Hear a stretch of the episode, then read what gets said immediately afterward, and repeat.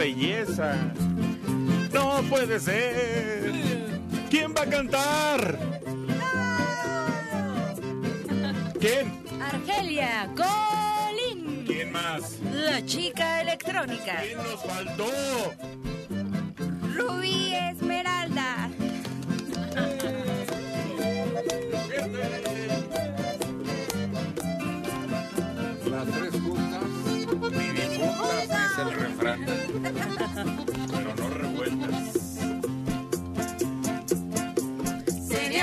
serían las dos, serían las tres, serían las tres, serían las cuatro, cinco, seis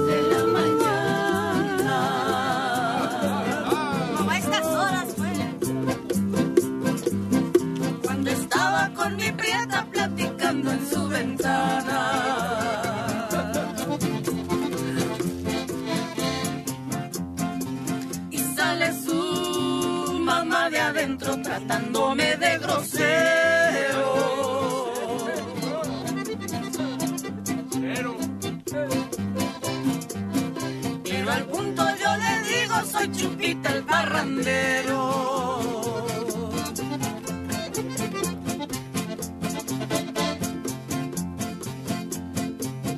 Las muchachas de hoy en día no saben comer tortilla. Ni echarla. Eh, menos. En cuantito que se casan quieren pan con mantequilla.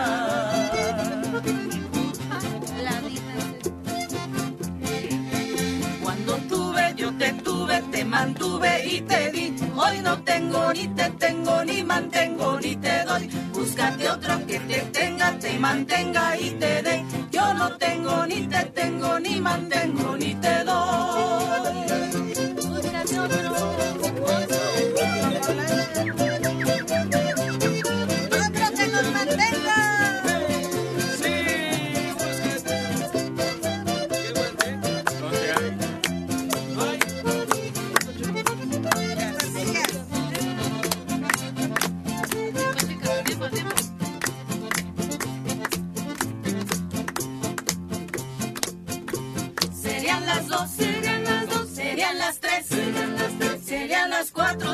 Seis de la mañana.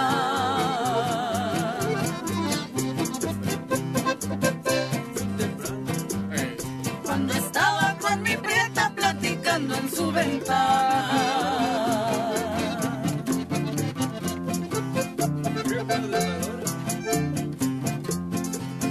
sale su papá de adentro tirándome de balazo.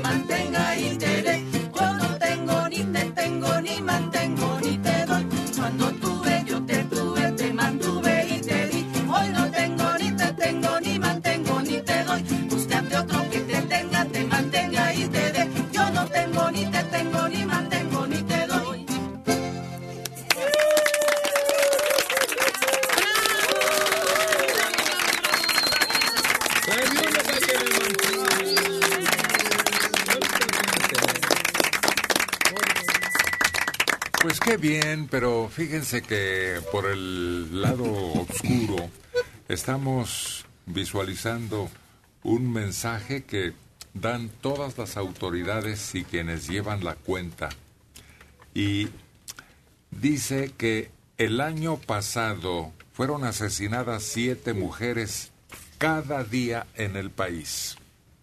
cada día siete víctimas, damas, entre niñas, mujeres y personas de mayor edad. Y el pretexto era lo de menos, que por cuquetas, que por vestir descaradamente, que porque pues como que las hacían a un lado, no les daban importancia como seres humanos. Y eso era gravísimo, pero ahora se ha encendido una indignación que está revelándose en todos los medios de comunicación en defensa de la violencia y contra la cantidad tan escandalosa de víctimas que están apareciendo en ese renglón. Por el contrario, antes decían siete mujeres para cada hombre, según las estadísticas, pero ahora hay siete mujeres menos cada día, lo que resulta muy doloroso, muy injusto y que no debe continuar a ese ritmo. Yo creo que como la mujer cada vez compite más con los hombres en cuestión profesional y en otras cosas, se sienten como ofendidos, ¿no? No, no, no. Lo que pasa es que por eso mismo que tú dices, ahora la mujer sale, aparece, está. Antes, bueno, ni siquiera dejaban los papás que las muchachas estudiaran. Porque ¿para qué si se iban a casar? Hay comunidades donde todavía se sigue utilizando eso a la fecha. Usted nada más está hecha para echar tortillas y para tener niños. No hay más, atender su casa. Llegan a la ciudad y se encuentran aparte con otro tipo de violencia de gente de su mismo género que las rechaza. O sea, es un mundo que está a parecer en contra de la propia mujer. Incluso hay una característica más también muy preocupante. Una vez que la muchacha escoge, por la buena o por la mala, pero ya decidió su destino separándose del hogar. Y quiere regresar al hogar, o quiere que la apoyen, o quiere que estén pendientes de ella porque es maltratada, insultada, tratada injustamente por todo lo que ocurre en el lugar y con la pareja que seleccionó. Y los papás le dicen, ahora se aguanta.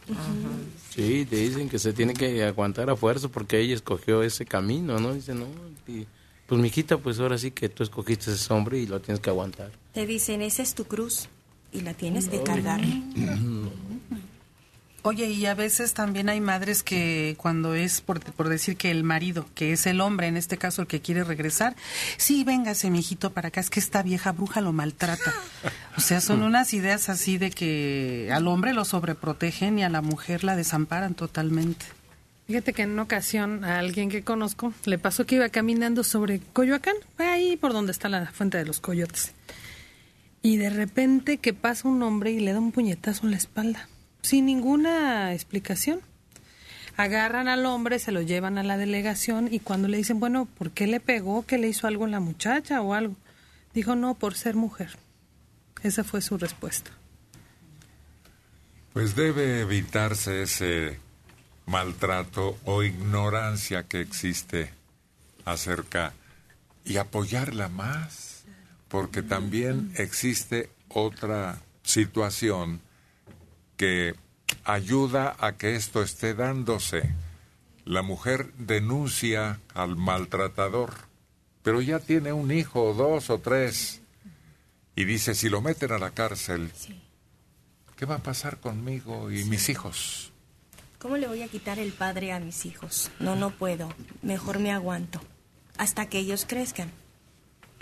Deja de eso, dicen quién me va a ayudar, pues una mujer sola a veces, como dices tú, no les dan preparación porque en la casa dicen, tú nada, tú te vas a casar, yo lo oí, incluso en mi familia. Las mujeres, ¿tú para qué estudias? Y ustedes se casan. Los que se deben preparar son los hombres. Y te quedas sin preparación y no tiene, no sabes cómo ganarte la vida y cómo enfrentas la vida con esos niños, ¿no? O a veces eh, cuando se casan, el esposo le le trunca sus, sus, estudios a la mujer, está estudiando, dice, yo te, le prometo, yo te voy a ayudar y verás cómo vas a terminar tu carrera. Se casa y empiezan a traer los celos, no, y andas con fulano, salte a estudiar.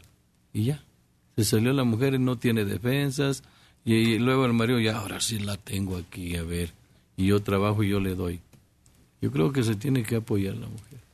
Pero yo creo que eso eran los matrimonios de antes, ¿no? En los actuales ya hay muchos donde las parejas, al contrario, buscan estar solos, se siguen preparando y ya no quieren hijos, prefieren tener una mascota.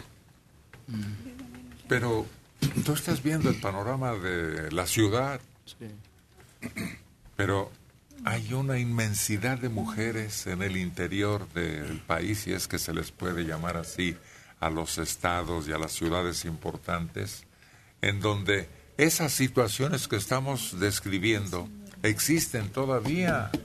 Son de el diario. Dicen del Estado de México, tan solo escuchaba el testimonio de... eh, son tres mamás de chicas que han sufrido eso, feminicidio. Y una de ellas mencionaba, estamos sufriendo un desplazamiento no nada más de nuestro lugar de origen. Las familias se están desintegrando. ¿Por qué? Por la misma violencia. ¿Por qué? Por el rechazo. Porque a alguien ya se le cataloga de esta loca libertina porque quiere estudiar, quiere prepararse. Ya no ve al hombre como un seguro de vida, ¿no? Porque antes era, no, pues bueno, el hombre te da, el hombre te... Pues sí, pero el hombre se te puede morir en cualquier momento, así de simple y seco. Se va con al... por lo que sea o simplemente ya no estás a gusto y te vas. ¿Y con qué armas te defiendes? Muchas ya están considerando eso, prepararse, salir adelante solas y después como una opción está el casarse, el tener Pero- hijos. O antes nada más existía la oportunidad de la servidumbre. No había otra. Fíjate que también en las autoridades hay un poquito de, de rechazo cuando una mujer va y se pone a decir que la maltrataron, la golpearon, lo que sea, y le dicen, oiga, pero pues si usted no se viene muriendo, no está en artículo mortis, no le podemos levantar el acta. Fíjate que lo que dicen ellas de que las parejas de ese tipo es que sí como nada más es citadino porque muchas mujeres que viven en los pueblos o, o de plano son solas o, se casan también así, pero sí tienen esa idea de casarse y de, y de hacer pareja y, y las mamás son las que les van a, diciendo desde muy niñas, ¿sabes qué? Esto es así, tienes que hacer el quehacer, tienes que hacer la comida, tienes que mantener el hogar unido, no tienes que protestar. ¿Puras cenicientas? Sí. Pero, como decía Dulce, ¿qué pasa cuando la mujer ya tiene varios hijos y se queda sola? La razón es lo de menos. Muchas veces lo hemos visto, se queda sola.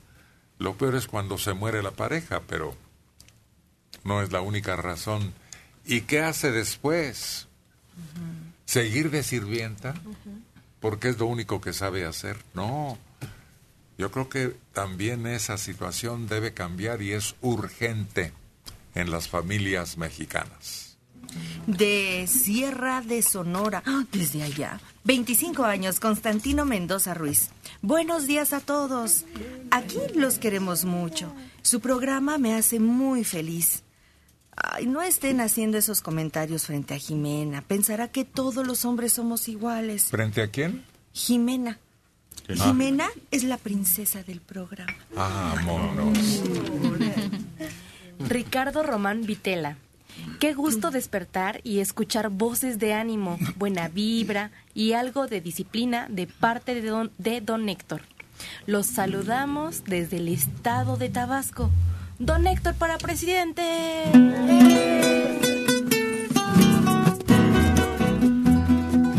Por alto. Checo Padilla.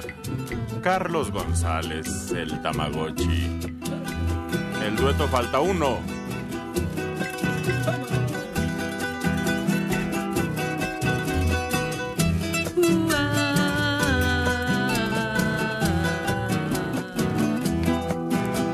Por alto está el cielo en el mundo, por hondo que si el mar profundo,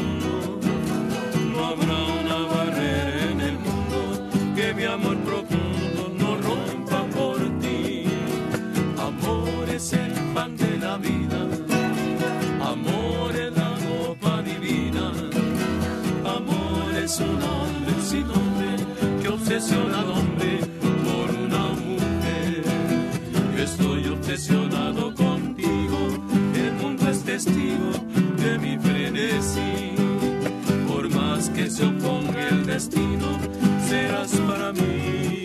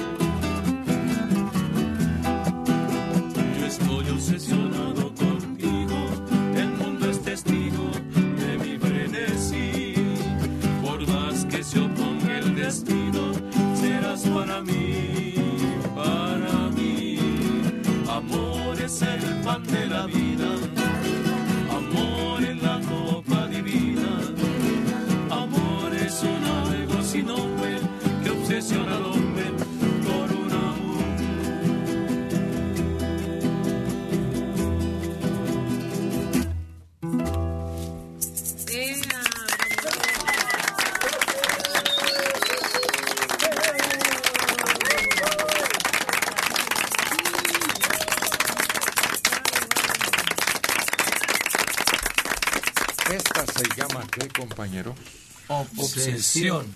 ¿Y eso qué quiere decir? Pues así como que como que algo que quieres y te desespera. Como que enloqueces. Sí. Como que te vuelves como perro. Cuando Esos- quieres sus croquetas. Cuando quieres- No, es que tú los ves ansiosos cuando los ponen en alguna tarea. Sí. Que saben y se ponen frenéticamente a buscar, ¿no? Cuando los van a dar premio. Oh. O cuando les van a dar de comer, ya están como...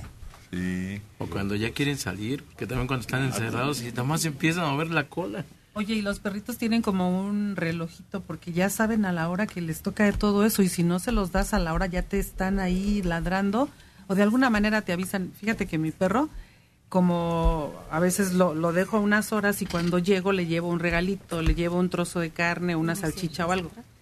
Y cuando llego dejo mi bolsa y se va directo a la bolsa y está husmeando en la bolsa a ver qué encuentra. Entonces, ¿Bus o meando? pues las dos cosas en el bus. Y ya va y se fija en la bolsa, me da risa porque busca que le lleve un regalo. Se acostumbran. ¿Se han fijado que algunos perros se ponen tan contentos, tan nerviosos al mismo tiempo y contentos porque algo pasa, que se hacen chis? Sí. Sí. Sí, Sí, es hay, verdad. hay una situación que, que no controlan. Les emociona tanto que les sucede eso. Al mío le pasa, pero solo con una persona. O sea, me ve a mí y no le pasa eso, se emociona. Pero con otra persona lo ve y se hace luego, luego ya le digo, no, no entres porque se va a hacer. Pero ¿cómo se comporta esa persona? ¿Lo premia de qué manera, Rubí, para que reaccione así el animalito? Es que supongo que como no, este, no lo ve todo el día, pero lo deja que le chupe la cara y son cosas que yo no permito. Entonces yo creo el perrito siente que lo quiere más o no sé, Sí, debe ser. lo consiente más. Y entonces le pasa. Sí, muchas veces. No sabemos cuándo, pero ya de repente vemos y ya se está haciendo y le digo, ay, no entres. Qué curioso. Sí, sí, esa obsesión que dicen de la canción que acaban de interpretar se manifiesta con mucha soltura en los animalitos. Pues sí, cuando un animal orina a una persona, que así está uno parado. Yo me acuerdo que hace algunos años a un político lo orinó un perro, ¿no? Sí. Muy bien. Pues es- decía que era una salación y que... Pero ¿quién es el político? No me A lo acuerdo. mejor se lo merecía. Hasta lo tuvieron pasando en noticias. Ya hace muchos años se arremó el perro y le orinó su pantalón abajo. No, no. Es que el perro, si tú convives con otros perros, lo olfatea. Además, eso hacen tus perros cuando llegas, estás en la calle y llegas a casa. Lo primero que hacen, aparte de saludarte, es escanearte, ¿no? Te huelen de allá arriba a abajo y te vuelven a oler y te vuelven a oler. Como que es normal, como que quieren decir, no, tú eres mío. Y tú eres de casa, no puedes estar agarrando cualquier perro. Lo que no falla, ¿sabes qué es? Que se orinen en las llantas. Sí. ¿Por qué será? ¿A qué les olerá la llanta? Pues quién sabe, pero sí agarran y de repente, caray, ya está Tiene mojado. azufre, ¿no? Manelik, en su contenido, en Sí. su preparación, la Sí, llanta? Para vulcanizarla. Pero yo tampoco lo entiendo. Les olerá baño. Yo creo que como los coches se estacionan en muchos lados y se orinan muchos perros, pues ellos huelen ahí a otros perros. ¿Se mandan mensajes? ¿Será eso? No. Originalmente dicen que es para marcar su territorio. Es que yo creo que en las llantas se orina un perro, al rato se orina otro, al rato se orina otro. Y ellos como que supongo que quieren tapar esos olores y, y cimentar el suyo, no sé. Ah, sí. Son territoriales los perros. Sí, pero no. Nosotros somos Todo, hay otros animales también en la selva o en los lugares donde hay reservaciones, ¿no? De animales. El olfato del orín les atrae desde muy lejos. Bueno, la, la cabra, es la cabra del chivo, pues, se orina a la cara. Porque así es como atrae a la pareja. Achis, achis. Ay, ay, ¿Nunca han visto? Se mete, baja la cabeza y se hace pipí. Yo había Por eso oído huelen tan feo. que los bebés que usan pañal y esos pañales orinados los usan como tratamiento de belleza y se lo ponen en la cara a las mujeres. Ah, sí. Yo también había escuchado para el ¿Verdad que paño, paño? el famoso paño. ¿Es para eso? Dicen que es para eso. ¿Y si funciona? No sé, yo no Pues supe. prueba. Ahora que, ahora que va a haber bebé. Yo te doy mi pañal. Ahora que, probamos. Traigo pañal. No, fíjate que yo creo que sí es cierto, porque desde mi abuelita yo oía, oía eso. Y sabes que mi mamá cuando éramos niños, que nos enfermábamos de los ojos, que se nos pegaban con lagañas, ella nos limpiaba con nuestro pañal, o sea, el ojo, y con eso nos curaba. ¿Será? Sí, con mi Pues propio pañal. hay, hay una materia que a mí me parece invención nada más, pero funciona porque mucha gente cree orinoterapia. Pero es una asquerosidad que la gente beba su propio orín. Además está comprobado que eso no, no funciona. No funciona como para limpiar una herida. Funciona para cuestiones de emergencia porque está limpia. Ah, para eso sí, ¿verdad? Sí. Sí es cierto. Un día a Manelik lo hirieron con un machete y andaban en el campo. Y cuando van regresando, que me informan él y su primo que le acababan de echar una orinadota. Sí, lo que está diciendo Manelik, ¿verdad? Es que es una sustancia estéril. No, no, no, no, no cauteriza. Es estéril. Está limpia. Es mejor que limpi- es como limpiarte con agua pura. Eso sí, ahí sí funciona, pero la orinoterapia pues ya ocupaste lo que tenía de proteínas. Qué curioso cómo nos acordamos de eso. Estabas muy chiquillo, pero efectivamente limpia la herida, la protege de una infección. Estaban en el campo, entre la tierra, los animales. ¿Y sabes qué era lo más peligroso? Las heces de animales. Esas pueden transmitir ese mal tan terrible, ¿cómo se llama? Tétanos. Tétanos, sí. Fíjate que recuerdo que en el temblor del 85 dijeron que varias personas habían sobrevivido eh, bebiendo su orina. O sea que a, a lo mejor, pues en un caso de emergencia, pues sí lo haría, ¿no? Ah, claro. Ah, bueno. Los náufragos también. Ahora que se acaba de hundir un submarino y se perdió. Digo, nomás estamos refiriendo a otros casos de quienes han pasado largo tiempo en el desierto o en el mar perdidos y recurren a los orines para mantener refrescado el organismo y la piel sobre todo, ¿no? Sí, es que nos morimos más rápido de sed que de hambre. ¿Sabes de qué me acordé? De, de que estaban en el mar unos náufragos y ahí les fue mejor porque pues ya estaban en la deriva, pero había una mujer este con un bebé de meses y pues se turnaban para que la señora les pudiera dar un poco de leche. Ah, funciona, Sí, claro. Y solamente así lograron Me acordé de un chiste. Estaba un náufrago y se quedó con una cabra y ahí estaban ahí los dos y pues ya, pues sí medio se alimentaba tantito con lo de la cabra, ¿no? Porque también le sacaba leche y todo. Y ahí andaba ya. Pero ya también estaba muy desesperado de que pues no había meses, estaba ahí con la cabra y pues ya también tenía ganas de hacer otra cosa, ¿no? Porque ya estaba ya que quería agarrar a la cabra y la cabra no se dejaba. Y dice, bueno, ¿y ahora qué? Y de repente encuentra un barco con una muchacha bien guapa y también andaba a la deriva. Ay, dice, ay, qué bueno que te encontré, dice. Dice, para que me ayudes a agarrar a la cabra.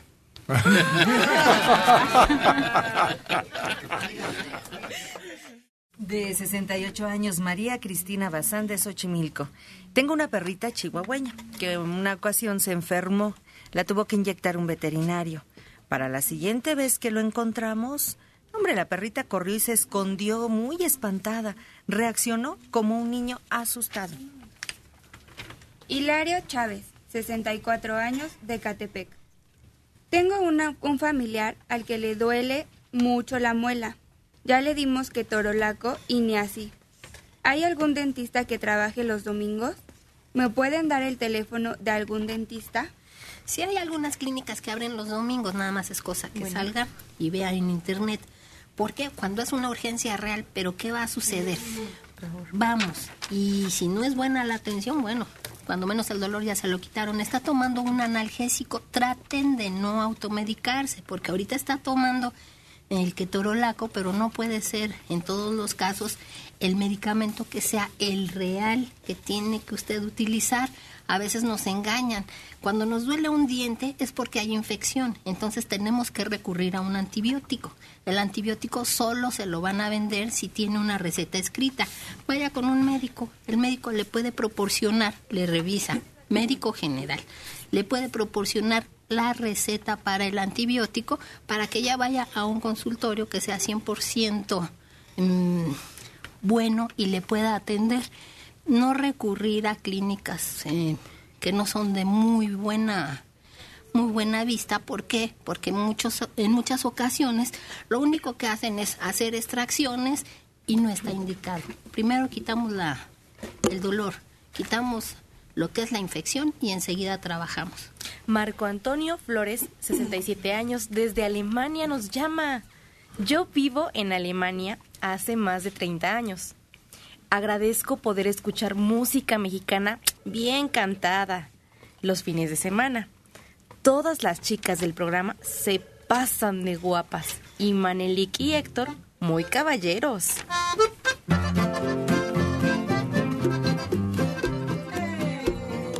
Ay, bien peinaditas, también guapetonas, con presencia y una voz, escúchelas, disfrútelas, las hermanas Rodríguez.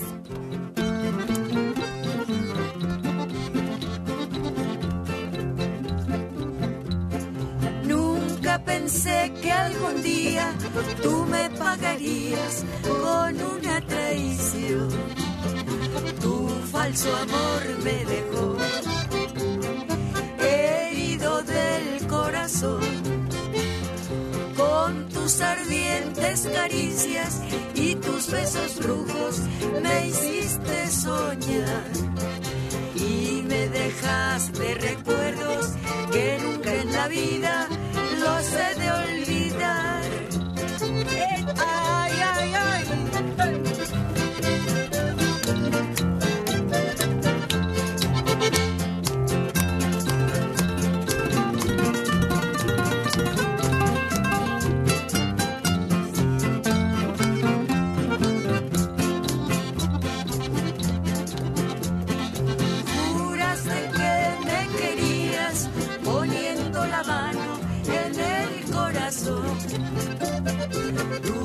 Promesas de amor me llenaron de ilusión.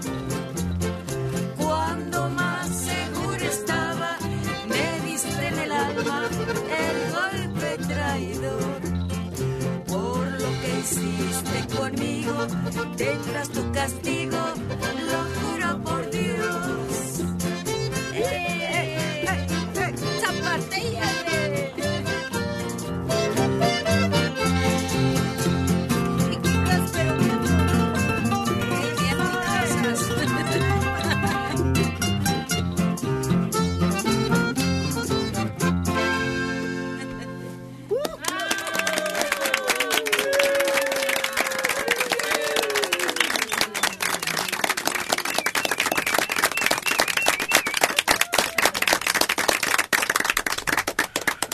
Oye, Esther, y para tocar la guitarra, entonces no te puedes dejar las uñas largas.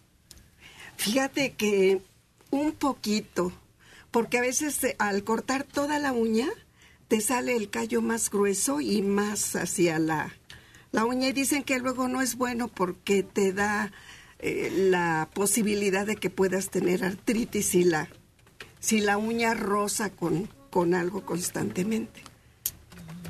Eso dicen. Sobre todo si se separa la uña de la carnita. Ah, ¿Cómo lastima?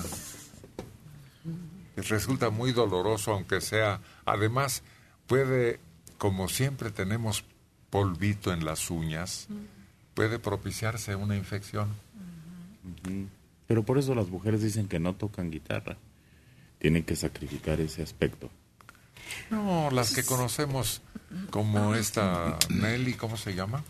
Miriam. Miriam. Miriam. Nelly y Miriam tocaban la guitarra perfectamente bien y sus uñas no eran muy grandes. Mm, Por eso. Pues es que sí tienen que, para, para pisar, sí tienen que cortarse las uñas de esta mano. Porque no, la uña no permite que, que hagas bien presión sobre las cuerdas. O sea, ahí sí tiene, o sea, aunque no quieran, ahí sí, desde a fuerzas. El hecho es que no rebase tu, tu yema, vamos, la uña, para que puedas apoyar y no te lastime. No. ¿Y cómo aguantan ustedes que les corten la cutícula? Si una vez lo hice por curiosidad y quedan los dedos ardiendo. Veras. Yo por curioso ahí estaban haciéndolo con unas compañeras mías en la W. Y dije, bueno, pues, ah, porque me lo ofrecieron. Ahora. Y no. Duele, arde, molesta. Que fíjate, es llamativo, por ejemplo, en, aún en los hombres que tienen las manos así largas, como tú, grandes, se ven bonitas unas manos bien arregladas, las uñas. Ya quisiera las de los pies. Ay, pero esas nadie te las ve, hombre, no importa. no, pero... Cuando voy así, Polite. Ah, bueno, no, ay, no creo que te vean los pies. Yo, yo creo que te ven el cabello o algo así. Las orejas, ¿no? Pero mira, déjate cuento que para la cutícula... Pero ¿por qué ahora volteas para el cielo? No. No sé, no sé, me dio como calor. Todos vimos, todos vimos. Bueno, les ponen un líquido que les a- ablanda la cutícula. Entonces, cuando te pasan, la cuñita esa no ¿A te quién le duele. estás hablando que no vueltas a ver a la Pues gente? a todos. Es que mucha gente no entendió porque no sabe que Cipolite es una playa nudista que existe en Oaxaca. Creo que es la única, ¿no? No hay más. ¿Hay más en el país? Pues esa es la más difundida y popular. Y pública. Sí. Pues así como ves. ¿Qué? No.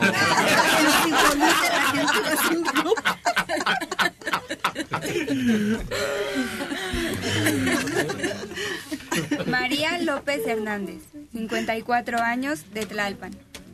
Tengo un hijo que desde pequeño jugaba americano y sus pies apestaban a rayos. Entonces metí sus pies en su propia orina 15 minutos antes de bañarse. Así se le quitó el mal olor de pies. Es mágico, se los juro. Los odontopediatras lo recomiendan para el pie de atleta. De veras. Pero no Parece es mentira, pero es una receta médica. No, no, pero es este podólogo. ¿Qué? Podólogos. Ah, serán. ¿qué dije? Los dentistas. Ah, no, no, no. Me equivoqué de profesionista. Ese, ese. Más abajo, más abajo. Sí, exactamente. Para quien tiene un pie de atleta muy molesto y contagioso sobre todo, el orín sirve como cualquier desinfectante para limpiar esa característica. Bueno, pruébenlo para quienes tienen el problema, porque yo así lo he oído recomendar.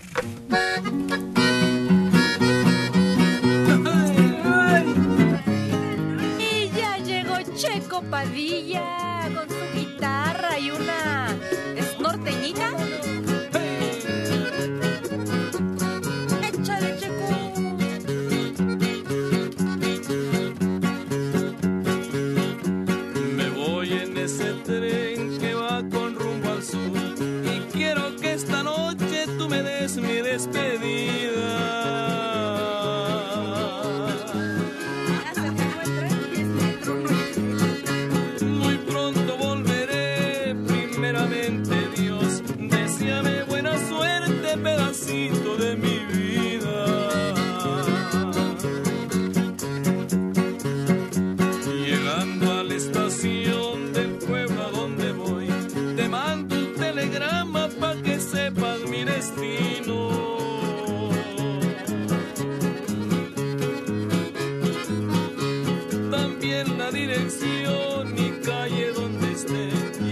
nos escribimos aunque sea cada domingo.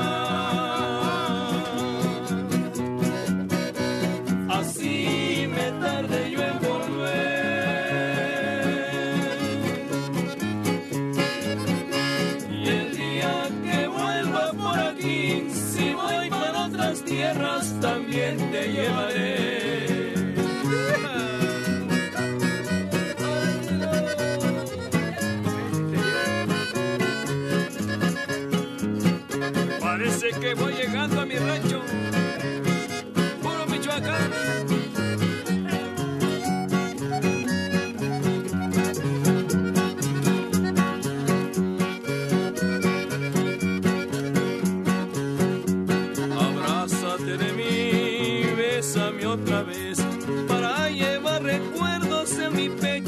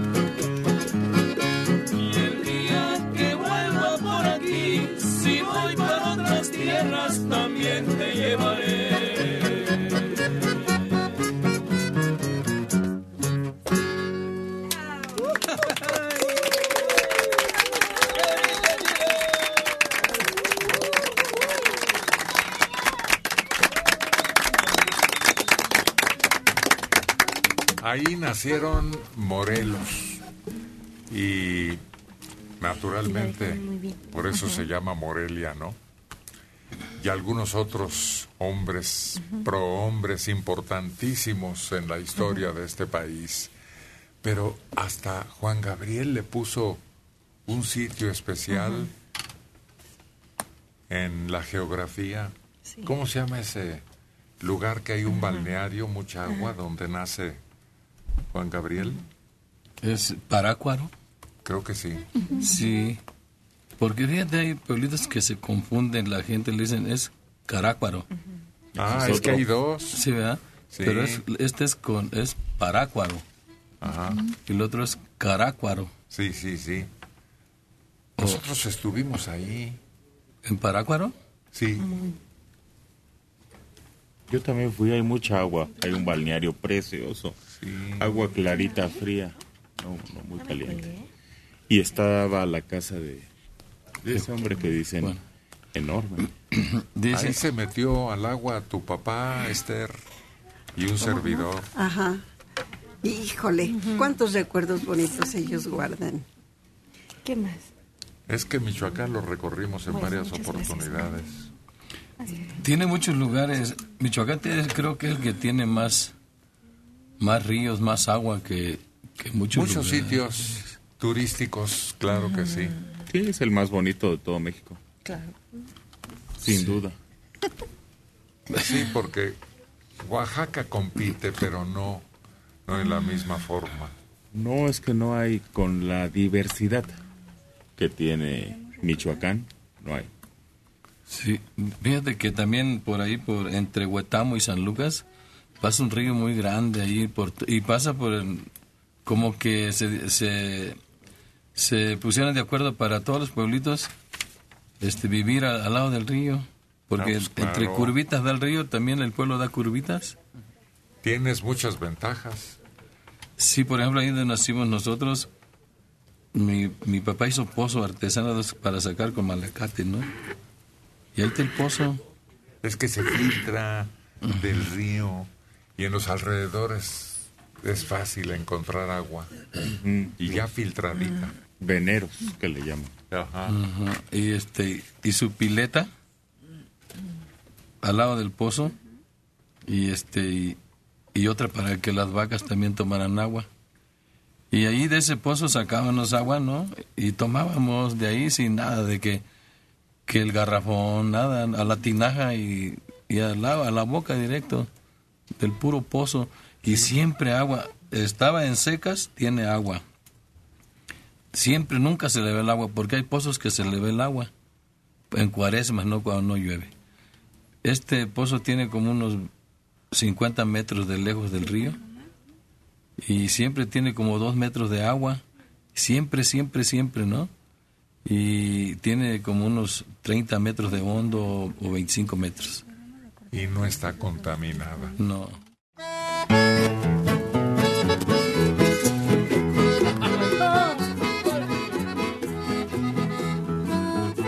¿Quién va a cantar Isidro? Argelia. A la vista.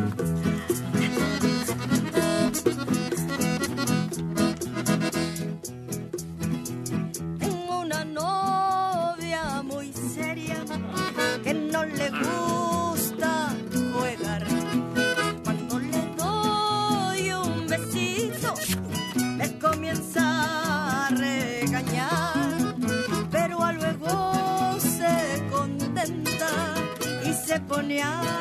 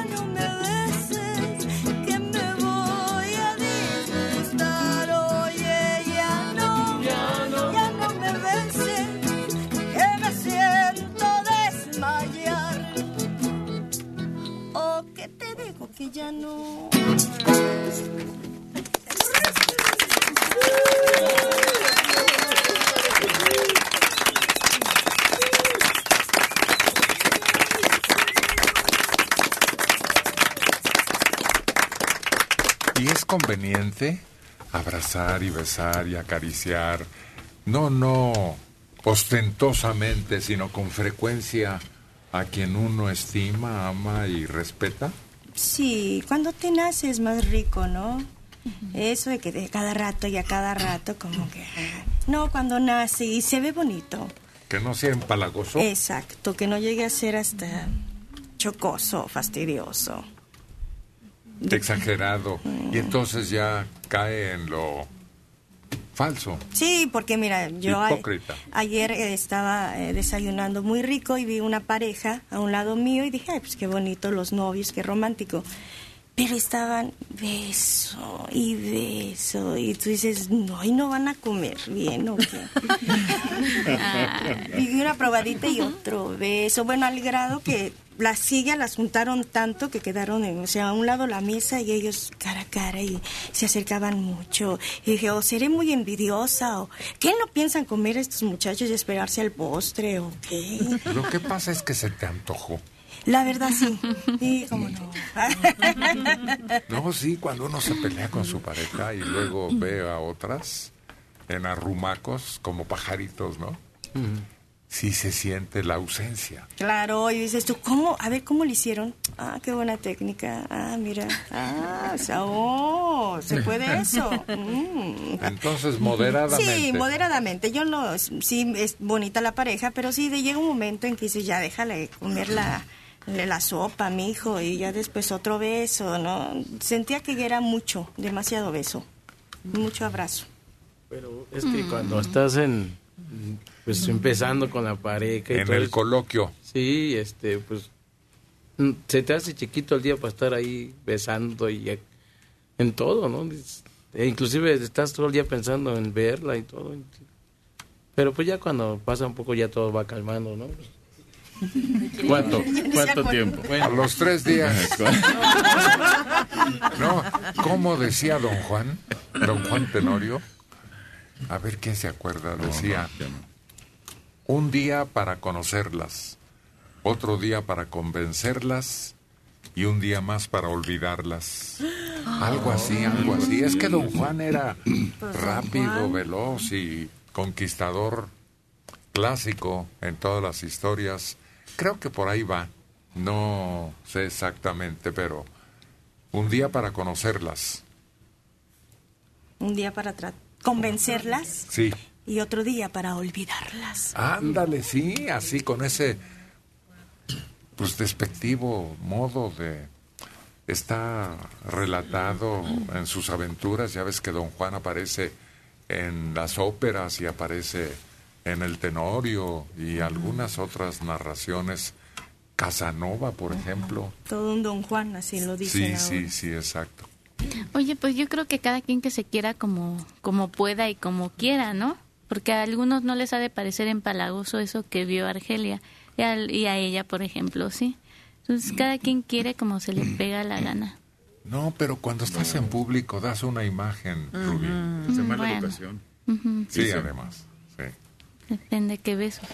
Llega un momento en que es molesto y medio susito. que los ves, estás a plena luz del día, están caminando, andan en la calle, están haciendo varias cosas y de repente el besote y dices, Dios, pero si le está viendo todo el acné que tiene ahí. Pero si están todos sudosos, están sin comer, imagínate el aliento que tienen. Eh, llega el momento en que hay horarios, hay momentos, hay que se presta y es rico, bonito, pero en otros eso está molesto. Una vez yo subí al metro, ya, ya como a las nueve de la noche, ¿no? Y subieron este, cuatro chavas bonitas y cuatro chavos también. De, dije, ay, qué bonito muchacho, mira, pues llevan su parejita, ¿no? Cuatro viendo al muchacho. Pues sí, la, la muchacha pues bien parecida y los chavos también bien parecidos. En diez minutos yo estaba chava con chava besándose y chavo con chavo. Y por eso ahí O está. sea, hicieron- yo me quedé así, híjole. Ya está aceptado. Sí. Ya es común. Ya no tiene por qué llamarte la atención. No, el sexo. Ni no. alarmarte. No, no, el sexo no tiene nada que ver con quién se lo esté dando, no, eso no. Ni tampoco que no estén bañados, ese es su problema. El problema es cuando está uno cerca de ellos, como decía Argelia, que está uno comiendo, que Pero, están en pero algunos ¿por lugares. qué discrimina este a los jóvenes? Este, Le dio envidia. Totonacas. que no me llevaba yo pareja. Exacto, es que por más ojitos que hacía no lo pelaban. También en una ocasión fui a un centro comercial y fui al cine. Entonces era función para niños, había niños, estaban comprando las palomitas y todo eso. De repente llegó una parejita, se empezó a besar, pero de una manera que de verdad se daban agarrones y yo me quedé así, los niños viéndolos y ellos en su onda. Eso sí se me hace una falta de respeto, tal vez, porque una cosa es que te des un besito con tu pareja, tal vez que estén abrazados en la fila o no sé, pero ya que se empiecen a manosear y así, ya se me hizo muy grotesco. Pues sí, sí existen esas situaciones. Tiene. Y hay un refrán como dice, el que no quiera ver fantasmas, Permítame. que no salga de noche o cómo va. Sí, sí. El que no quiere ver fantasmas que nos ten- que mejor se guarde en casa, ¿no?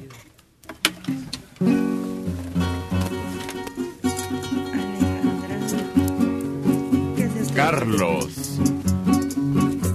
Tú dale. Música. Invítalos, invítalos a todos.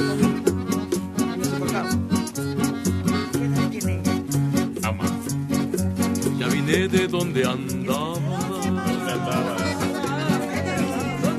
Se me concedió volver. Hasta que me sanaron. A mí se me afiguraba. se llama. Que no te volvería a ver.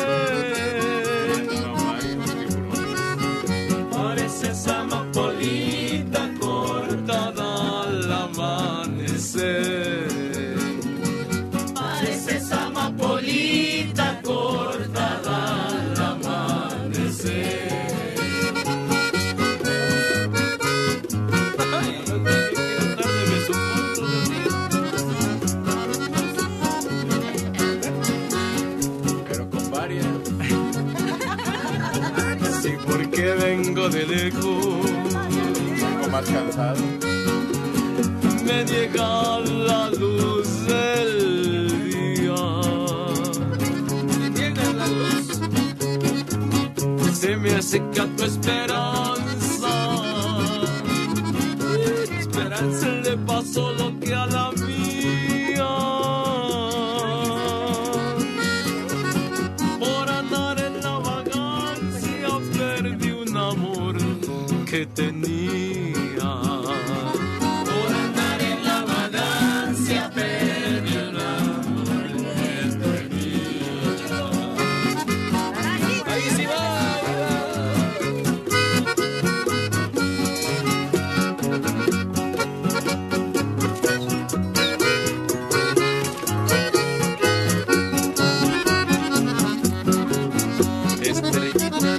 de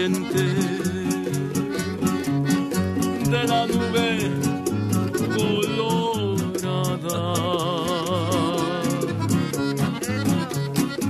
Si tienes amor pendiente, vele dando retirada. Ya llegó el que andaba ausente y ese no consiente nada.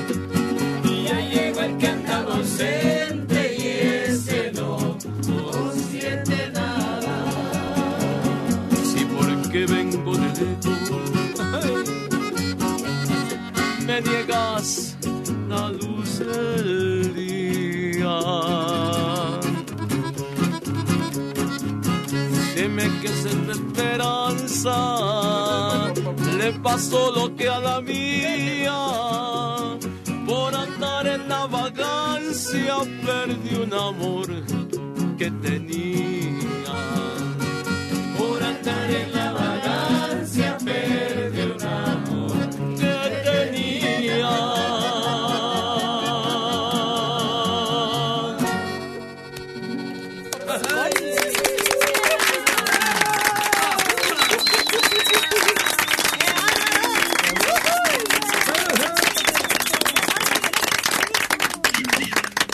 perfecta para la llegada de alguien a quien extrañábamos, porque para la despedida las golondrinas, ¿no? Clásicas.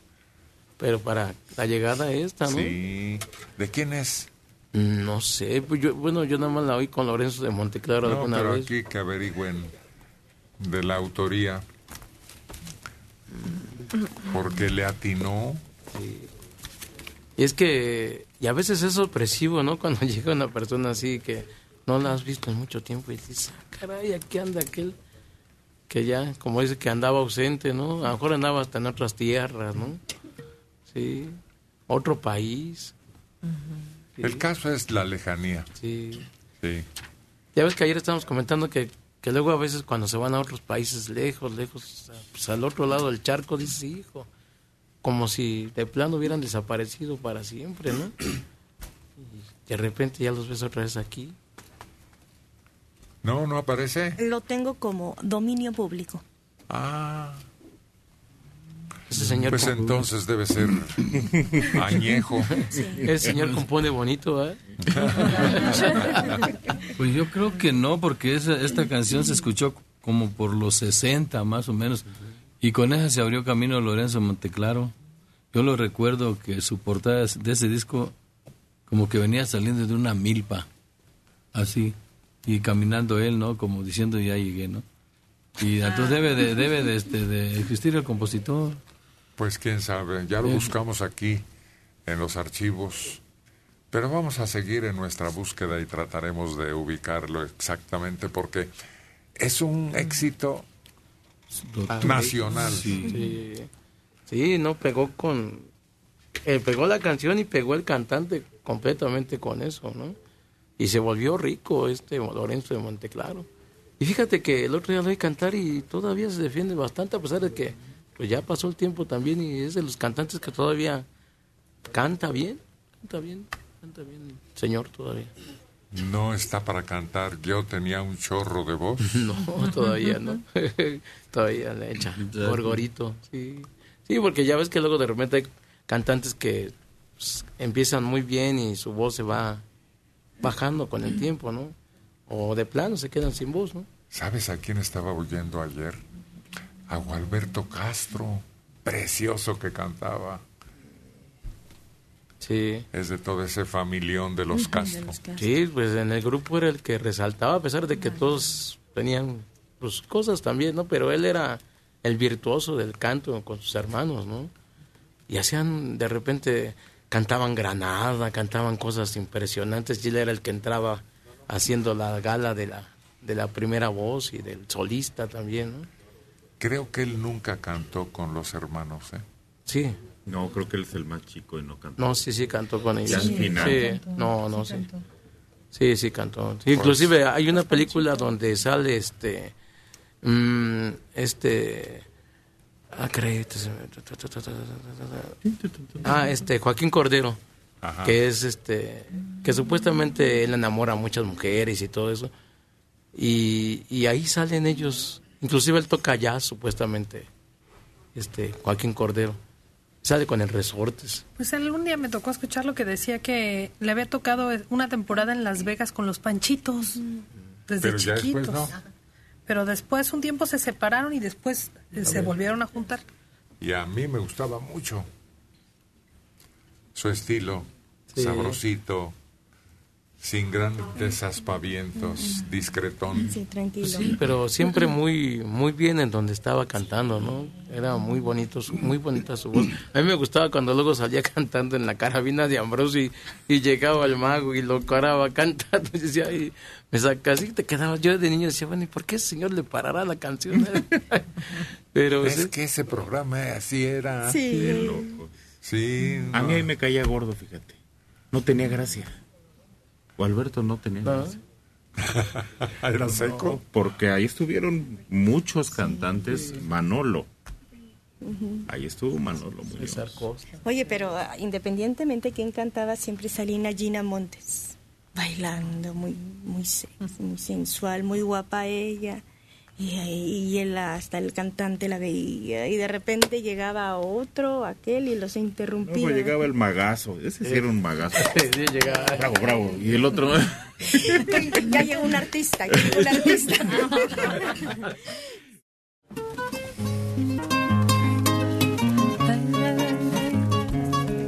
Lady, lady, lady, lady, lady, lady.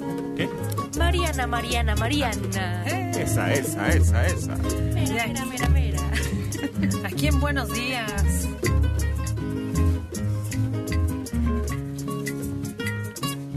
Lindo capullo de alelí, si tú supieras mi dolor, correspondieras a mi amor y calmarás mi sufrir, porque tú sabes que sin ti la vida es nada para mí.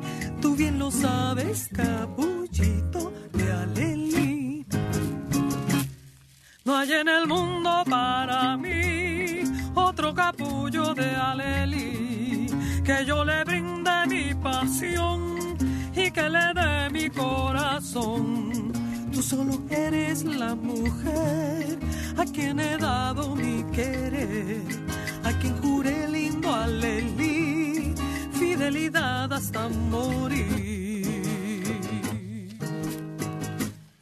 Por eso yo te canto a ti, lindo capullo de alelí.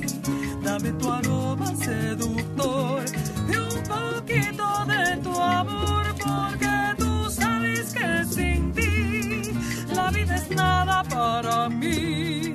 Tú bien lo sabes, capullito de alelí.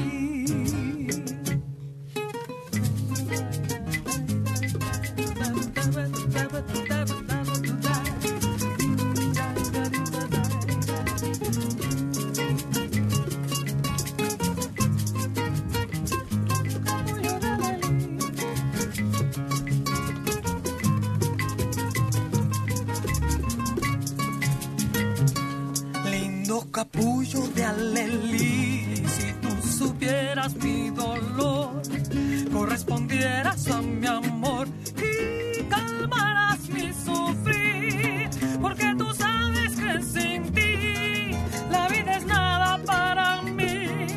Tú bien lo sabes, capullito de alelí. No hay en el mundo para mí otro capullo de alelí que yo le brinde mi pasión y que le dé mi corazón. Tú solo eres la mujer a quien he dado mi querer, a quien juré lindo alelí, fidelidad hasta morir. Por eso yo te canto a ti, lindo capullo de alelí. Dame tu aroma seductor y un poquito de tu amor, porque tú sabes que sin ti la vida es nada para mí. Tú bien lo sabes, capullito de alelí. Tú bien lo sabes, capullito de alelí. Tú bien lo sabes, capullito de alelí.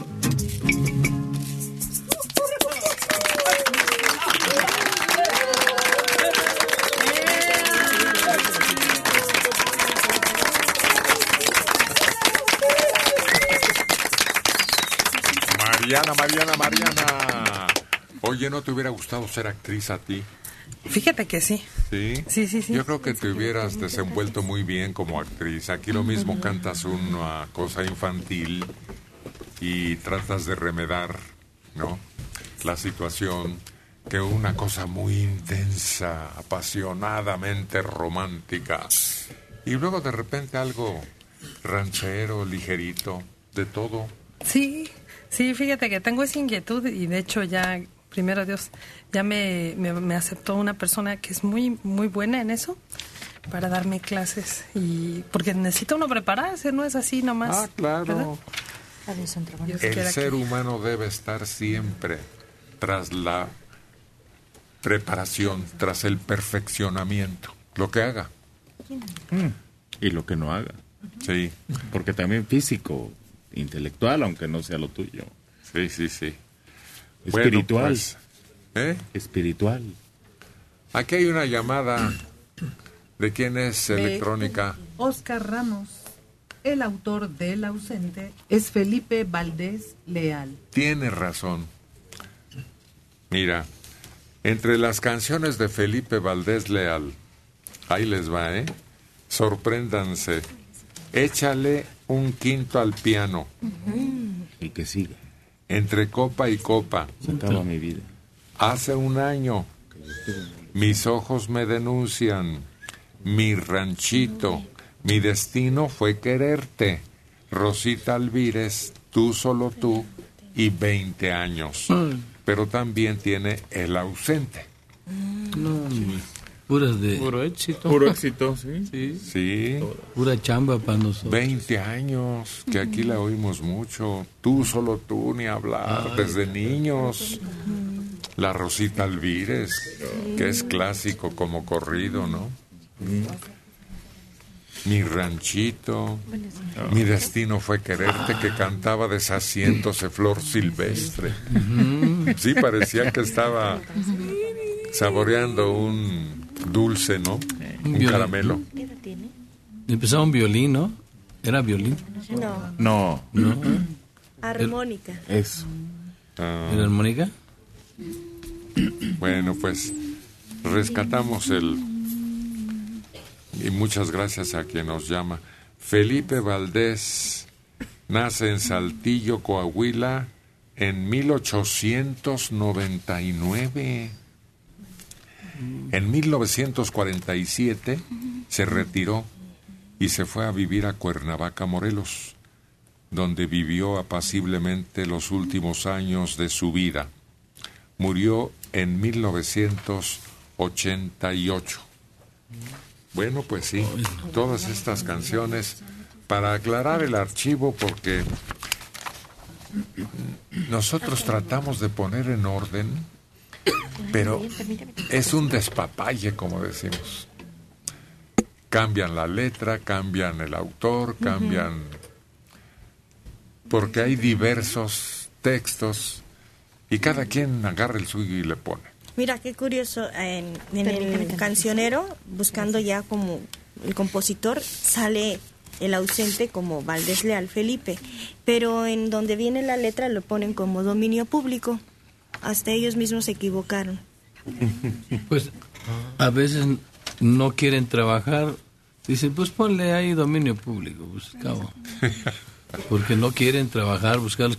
Además, Felipe Valdés Leal, pues un compositor conocidísimo. Sí, muy querido, muy respetable.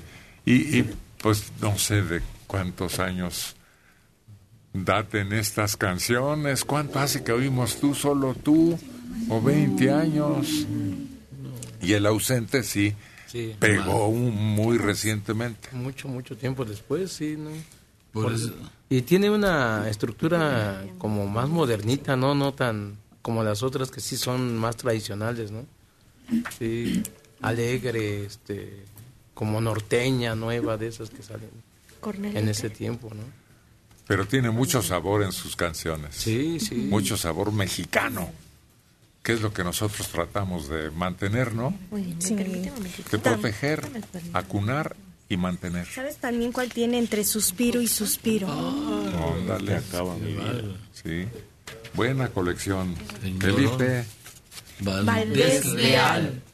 A ver, aquí me dan el texto mis compañeros de producción de una escena en donde aparece Don Juan. Y Don Juan dice nada menos ni nada más que partid los días del año entre las que ahí encontráis. Uno para enamorarlas, otro para conseguirlas, otro para abandonarlas, dos para sustituirlas y una hora para olvidarlas. Qué cargado este cuate. Qué bueno que no se encontró a ninguna hermana mía por ahí. ¿Cómo, cómo? Otra vez.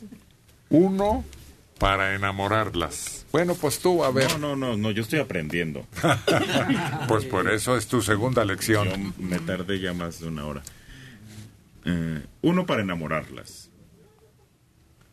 Otro para conseguirlas. Otro para abandonarlas. Dos para sustituirlas. Y una hora para olvidarlas. Ay, hasta crece.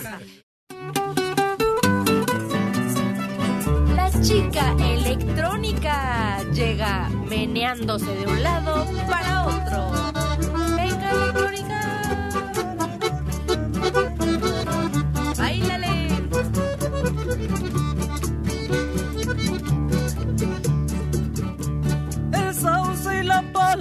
Se mecen con calma, sus hojas se visten de una cara azul. Hermoso sombrío del sauce y la palma, alma de mi alma, qué linda eres tú. Qué largas se me hacen las horas sin verte, el dueño de mi amor, porque eres un ángel bajado del cielo, que le das consuelo a mi pobre corazón. El sauce y la palma se mecen con calma, sus hojas se visten de una cara azul. Hermoso sombrío del sauce y la palma, alma de mi alma, qué linda eres tú.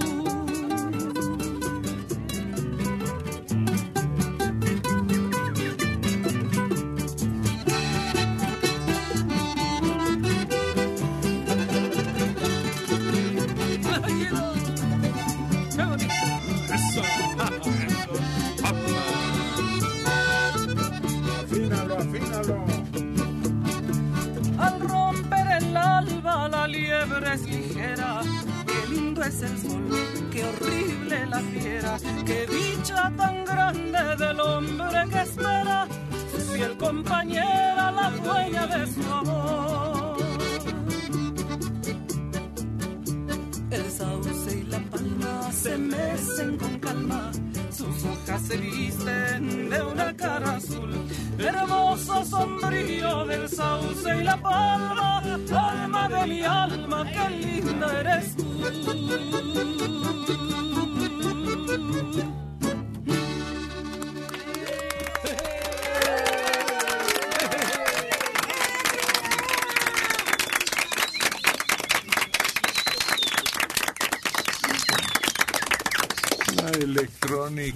Su especialidad es el terciopelo, la tersura, la suavidad. Es la media voz como murmurando, pero de repente le sale lo bravío como aquí.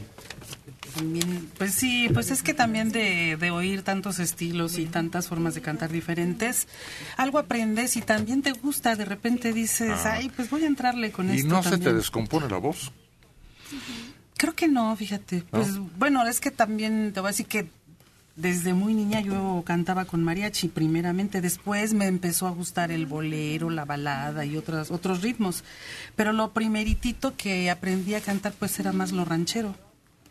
Entonces, pues como que se te va quedando y vas por etapas y te de repente te gusta un ritmo y luego otro, por ejemplo, aquí también al escuchar también a Mariana, de repente también lo guapachoso dices, pues es que son bonitos los ritmos. ¿Ah, es sí? bueno, sí, oír Algo un poco muy, de muy, todo. muy rítmico, exageradamente, a ver como cuál.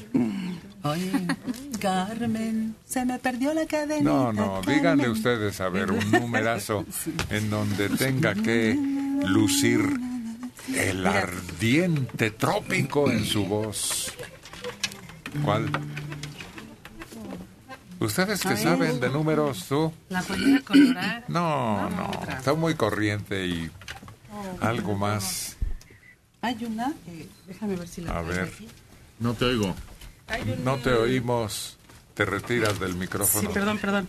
Bueno, ¿nadie pensó en algo? Es que es difícil imaginarla cantando algo muy rítmico, ¿no? Parece así como que no ubicamos la canción. Ah. Es que siempre la hemos oído o un poco Bolero. ranchera o bolero, pero casi cumbia o algo así nunca la hemos... ¿No? Con las, con las lagartijas nada más. Entonces no, ya, ya, olvídate. Ah. Ya te eliminamos. Bueno, pues la puedo poner ¿Cuál es, posteriormente. Como la flor, por ejemplo, puede ser, ¿no? No, pero esa no es tropical. No, no, nos referimos a algo candente. El estilo de... El nido. ¿Las que cantaba Miquel Laure? ¿Podría ser? Bueno, pero no precisamente. Él, él era poquito tropical, casi más bolerista, Miquel Laure. La cachita, no sé si es... No, ¿sabes quién? Esta que vive en Estados Unidos, que se casó con el director de una empresa y cubana y que se elevó. Gloria Estefan. Sí. Gloria Estefan canta esa como del mundo. Mi mu- la tierra. De mi tierra bella. Ahí sí, para que veas. Sí. ¿Te acuerdas de algo? Sí, algo me A acuerdo. ver si la conseguimos por ahí, porque está difícil. La tierra o mi tierra. Mi tierra, no sé, ¿eh? sí, mi tierra. Y tiene un ritmazo de repente que te contagia. Y sobre todo, a ella la acompaña un grupo orquestal señor. Sí, sí, sí, la, la, la, la protegen de una manera que luce demasiado. Porque comentaban que Gloria no tiene la gran voz, no. Pero realmente prende a la gente y se oye sensacional. Y se le escuchaban primero ese tipo de canciones, ¿no? Más tranquilas, como boleritos. Y cuando arranca con esas, porque ni va con su imagen, es muy seria, como medio parca para cantar. Ya después de muchos años, se animó a ser más dinámica y ¿Pero de quién estás hablando? De Gloria Estefan. Claro que no. Ah, Gloria. Estefan llega y rompe en un mercado que no se había explorado. Por eso su marido es muy inteligente, Sí. por eso dominaba la, la música en Estados Unidos, pero cuando llega con Miami Soul Machine, No, pues el ritmo Sí. te- Sí. es que dicen te cogerá. Es- pero Bueno, realmente A ver, a ver, si podemos hacer un ensayo. A ver, la chica electrónica. ¿Qué? Sabrosa. Movidita.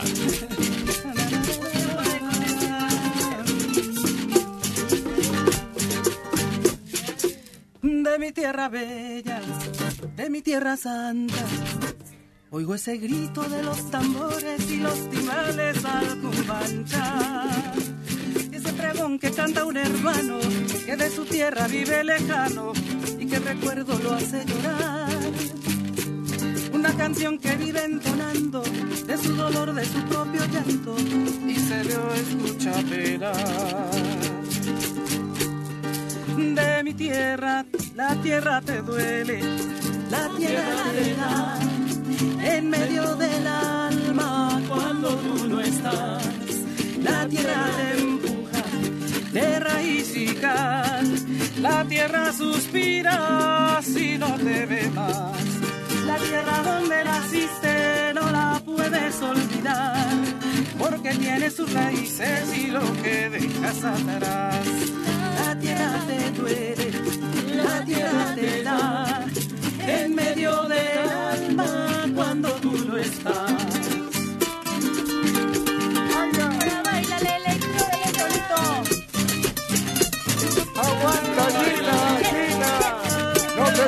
Gina!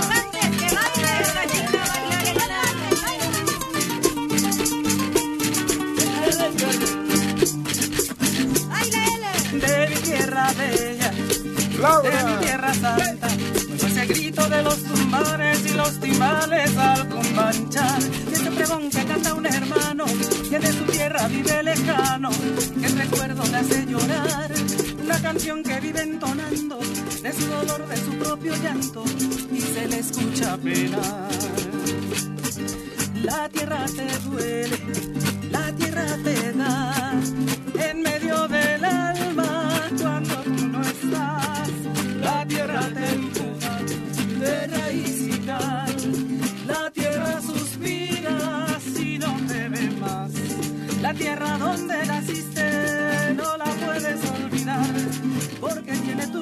tus raíces y lo que dejas atrás. La tierra te duele, la tierra te da,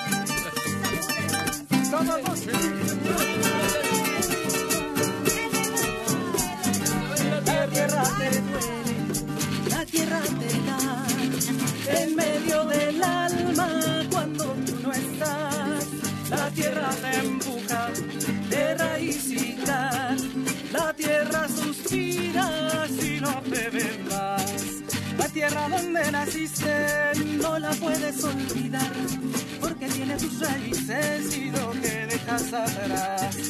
La tierra te duele, la tierra te da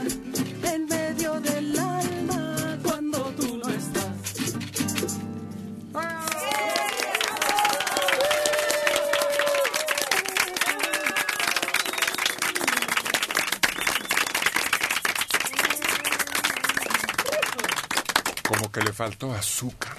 Sí, le falta. Y azúcar morena. No refinada. Me sorprende porque se dedica a esto. Le faltó soltura nada más. Es cosa de que la repase, ¿no? Sí, un poquito y, y- y el tono me quedó un poquito bajo. También yo creo que No. un No, no, no, pretexto, más. sino... Ves que se desesperaban nuestras compañeras guitarras para tratar de llegar a donde tú estabas. Y le faltaron los pregones, porque hay una parte donde se echa sus pregones ella. Sí, Ah, los pues pregones. sí, hay que conocerla. Y canta, Hay que conocer la melodía para que la puedas cantar sin ver. Bueno, mientras tanto, muchas felicidades, Pero Electrónica. Yo que duele, ya sin, ya que la- el tono y que la letra, me pongo a bailar como rumbera, ¿no? Algo tengo Pero es que- que eso es lo que falta, complementar el cuadro.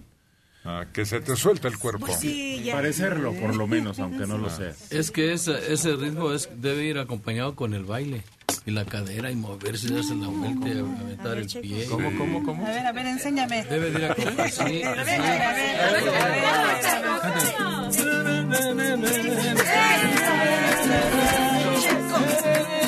Checo Martín. Y los hombros, y los hombros y todo. Oye, a estas alturas, tú y yo nos vamos a desbaratar.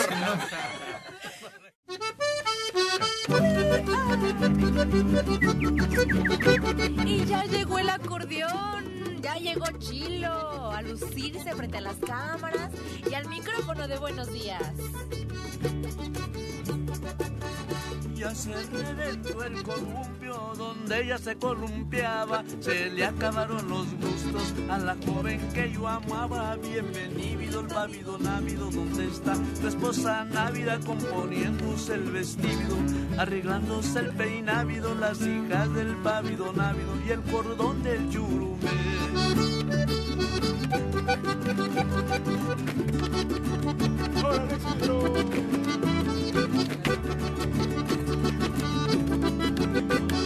Está dando un ataque al huracán, no se espante. El que quiera ser mi amigo, tres cosas debe tener: buena silla, buen caballo, buenas piernas para correr. Bienvenido el pavido návido, ¿dónde está tu esposa návida? Componiéndose el vestido, arreglándose el peinávido, las hijas del pavido návido el cordón de yurumé. Baile la morra.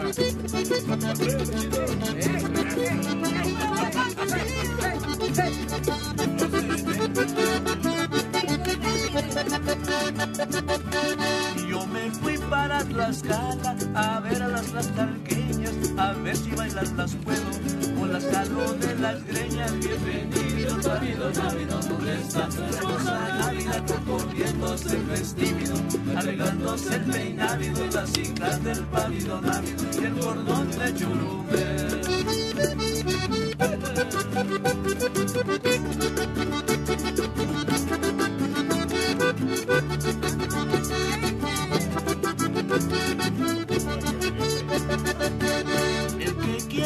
Mi amigo, tres cosas debe tener.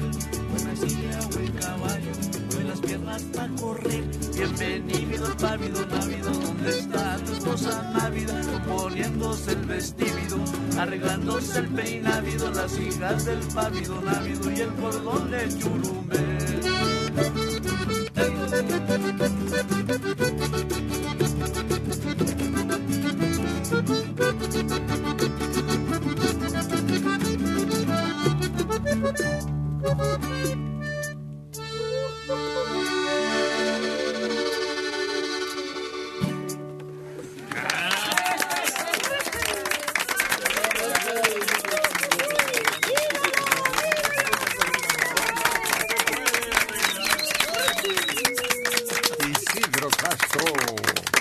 Pávido. Návido. Oye, cuando extiendes tu acordeón, se me figura un cien pies. Hay unos largotes, los han visto en algún documental, pero como de un metro, larguísimos allá en la selva tropical del Amazonas. Yo re- recuerdo este que en una ocasión a nosotros, a mis hermanos y a mí cuando éramos niños, nos salió un cien pies grandísimo. Y empezamos a gritar espantados porque pues, estaba muy feo, era como rojo y largo, grande.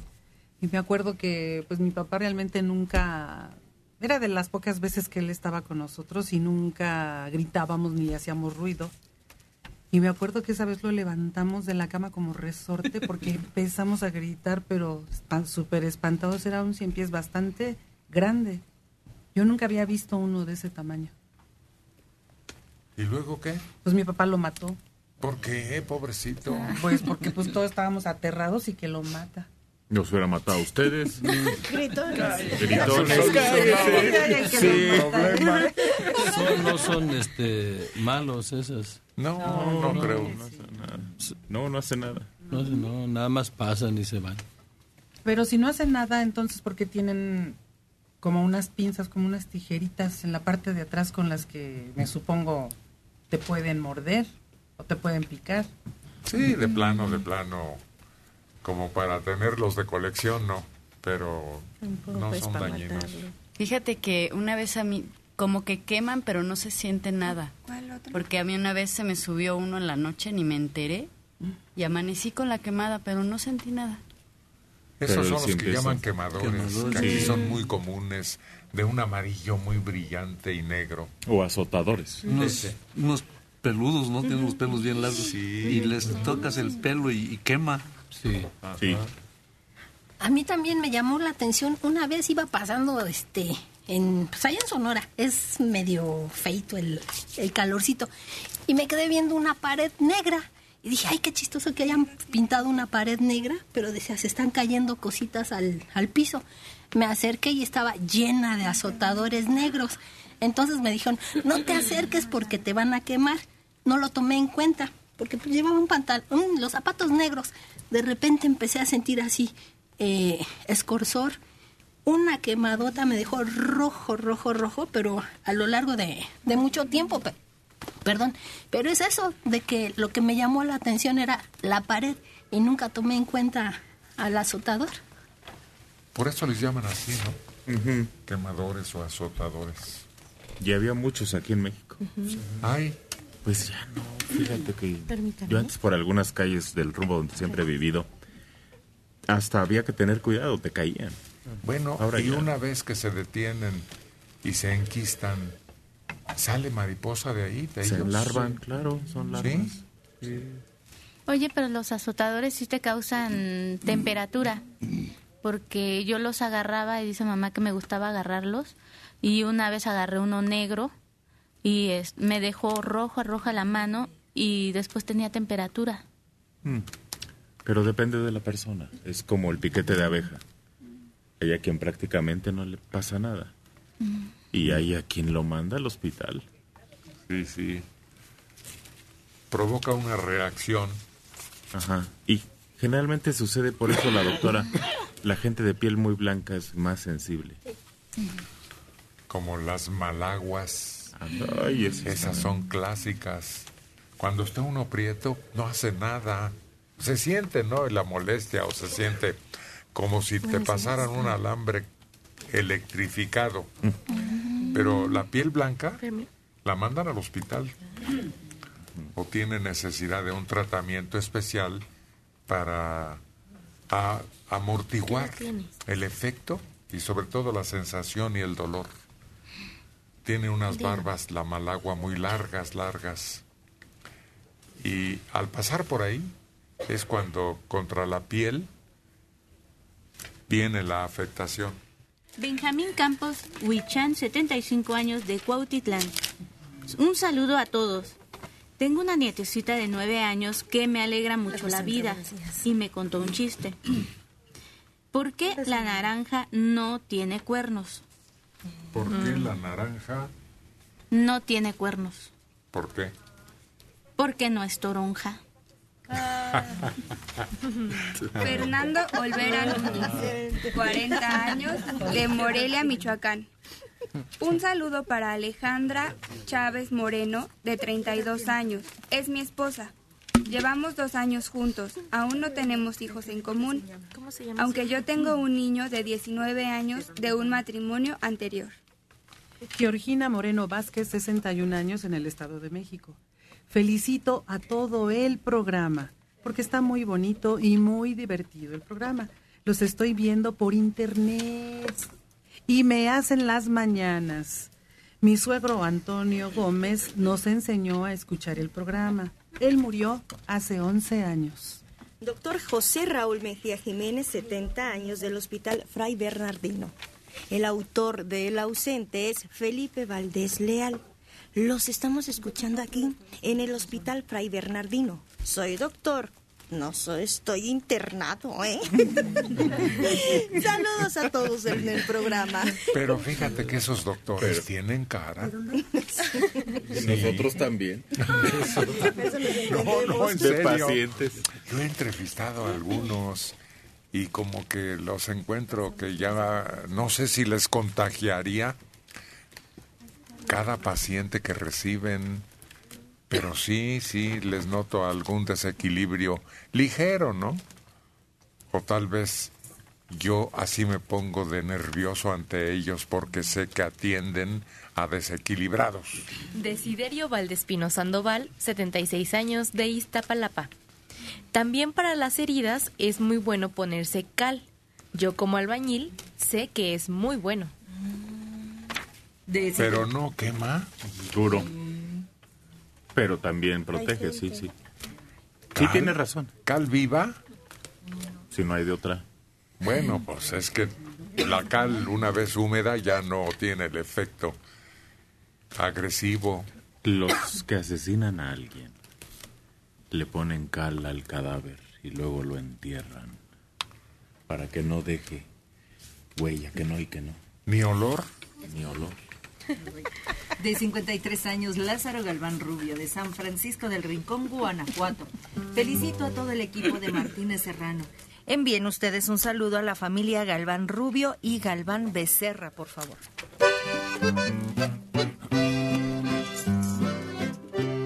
Creo que ahora la que viene es Rubí. Esmeralda. Sí, es cierto. Rubices Esmeraldas.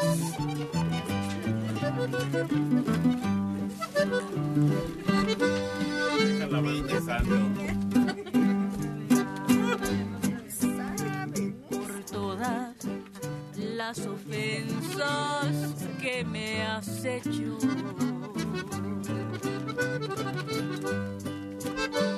A cambio del dolor que me quedó.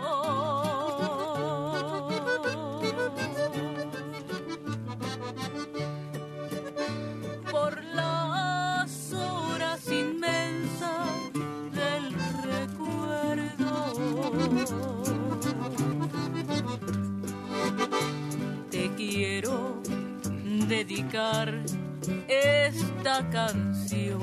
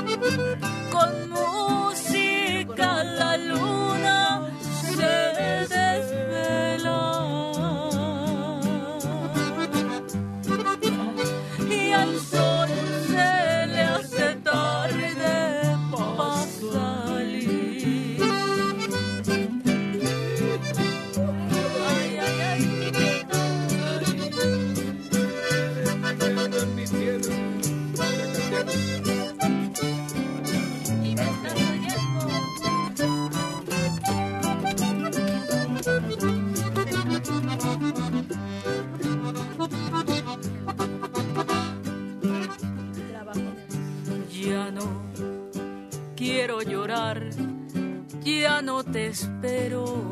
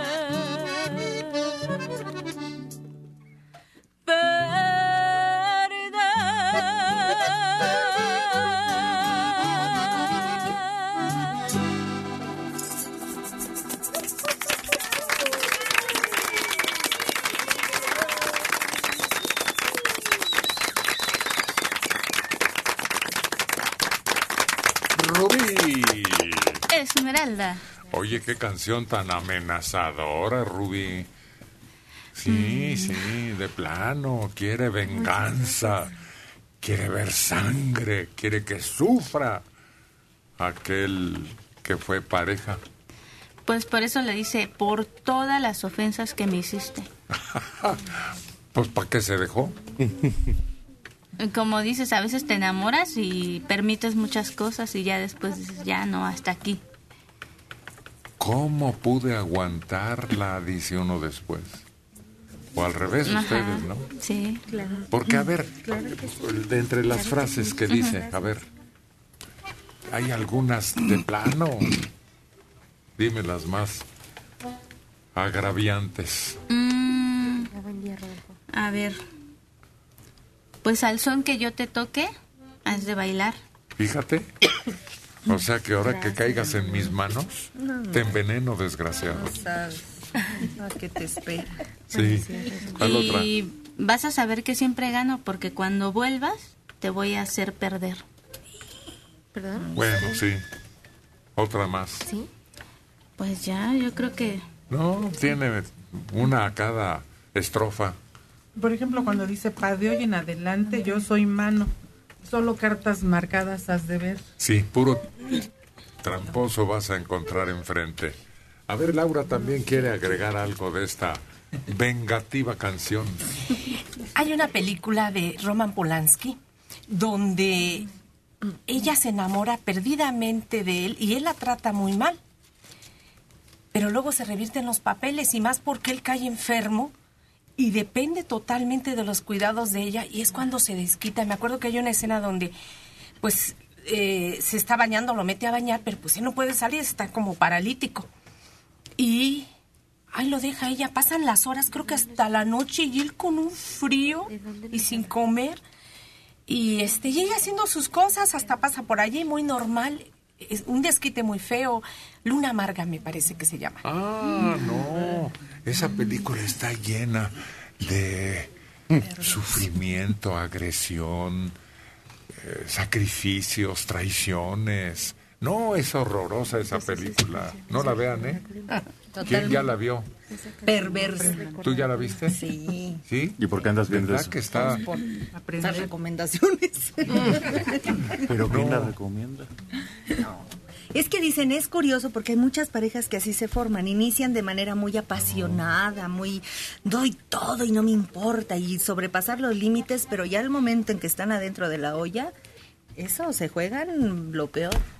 No, no he visto otra más descaradamente torturante película como Luna Amarga. ¿eh? No está para aguantarla. Te dan ganas de dejar de verla.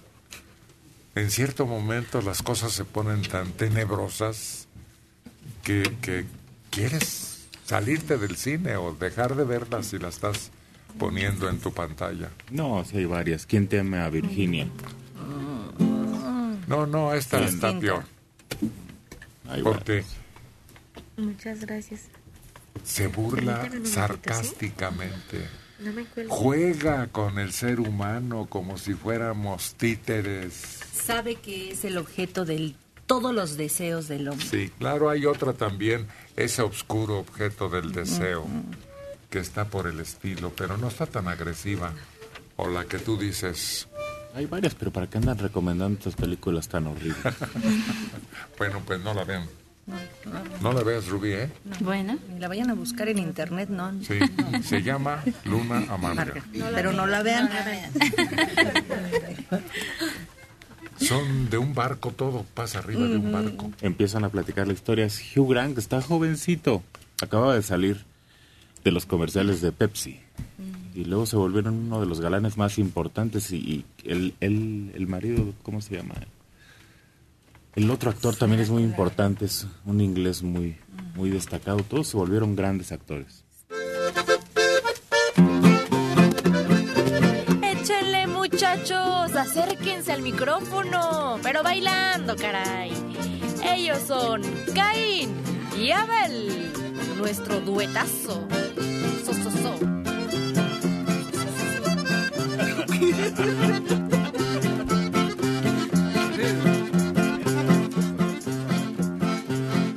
Cuando yo supe quererte, te abrazaba yo en el puente, nos quisimos de un galón.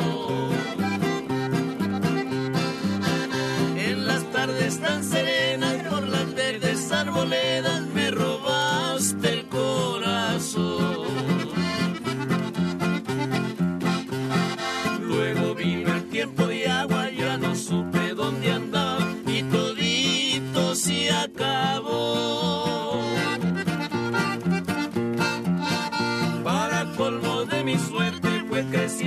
corriente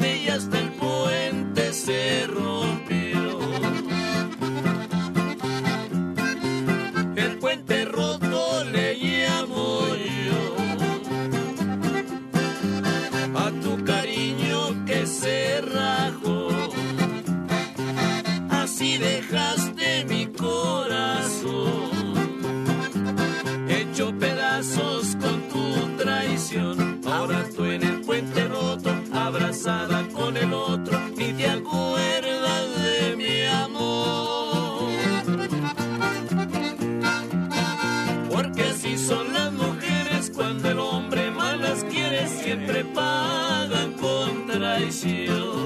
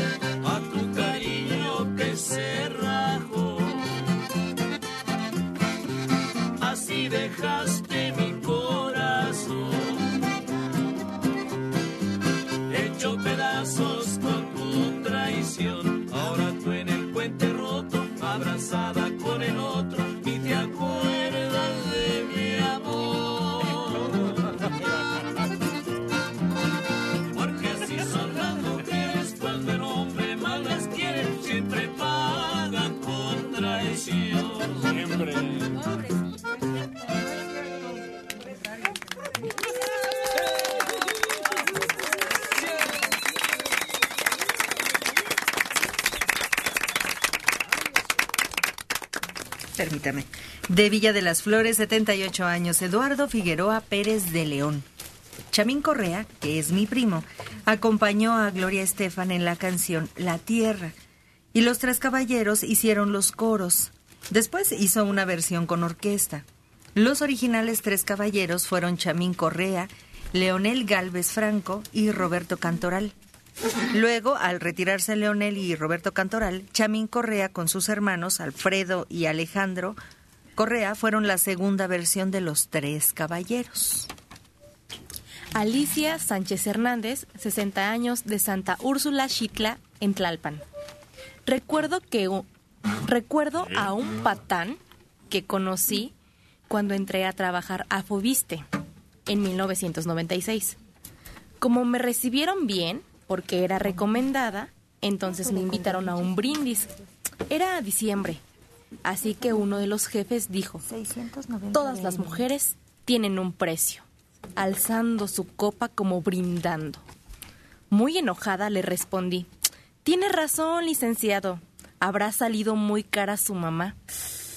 Todos callaron e hicieron como que no oyeron. Luego, mi jefe me regañó, ya al final, pues porque yo había entrado ahí a trabajar por él. Le señalé que realmente el otro fue el que ofendió y yo no lo iba a permitir, aunque me corran. María Griselda, 55 años, de Coacalco. Estuve hospitalizada por depresión. Estuve, ¿Estuve qué? perdón, estuve hospitalizada por depresión en San Fernando. Ahí me encontré a varias personas con la misma situación por diversas causas. No necesariamente tiene uno que llegar ahí por desequilibrio mental. Sí, tienes razón. Debe, al vez- debe haber traumas muy pesados y ahí te dan tratamiento muy eficaz. No, si lo dijimos más bien en broma aquí cuando estábamos hablando de eso. No se preocupe, por supuesto que sí. Hay otras razones para ir a ese tipo de hospitales y son muy efectivos, muy confiables. 60 años en la colonia Nueva Santa María. María Elena Narín Cortés. Ayer ya no me pude comunicar, pero mi abuelita todas las mañanas en el desayuno se hacía un huevo en torta con cualquier tipo de hierba, bien picadita, ya fuera cilantro, epazote, acelga, etcétera. Y por otro lado, el golpe traidor es de Cornelio Reina. No, No. lo verificamos aquí.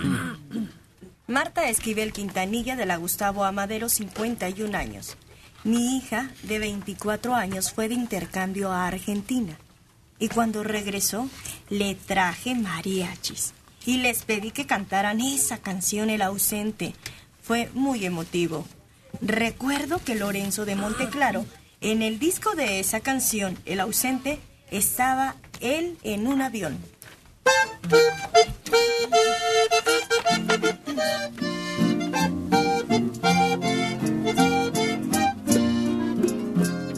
Una más para disfrutar a la reina de buenos días, Argelia Colín.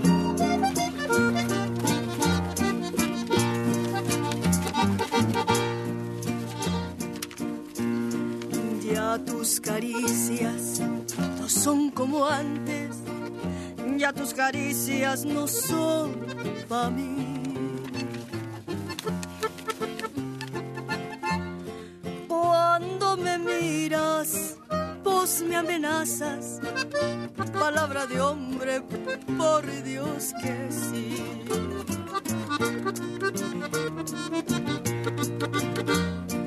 Porque te quiero aguanto todo y solo vivo pensando en ti.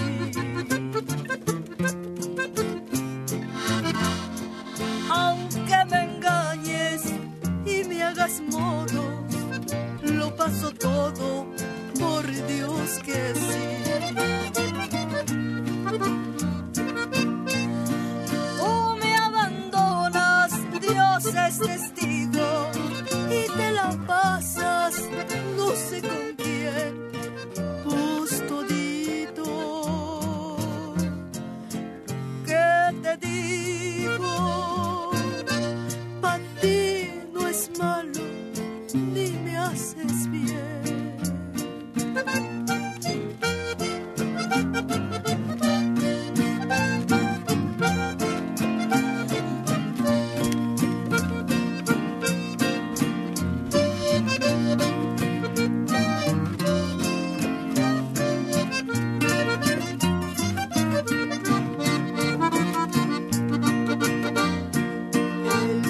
viento lleva sus blancas nubes y yo como ellas quisiera ser. Andar el mundo, qué bueno fuera, pa' ver si puedo volverte a ver.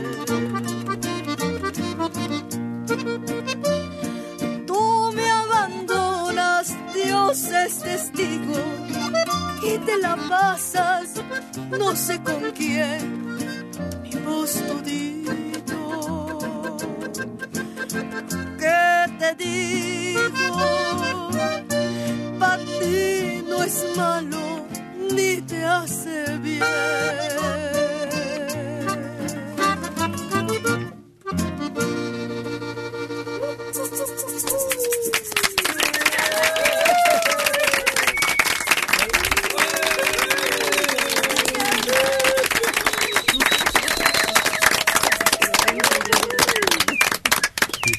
Pasas no sé con quién.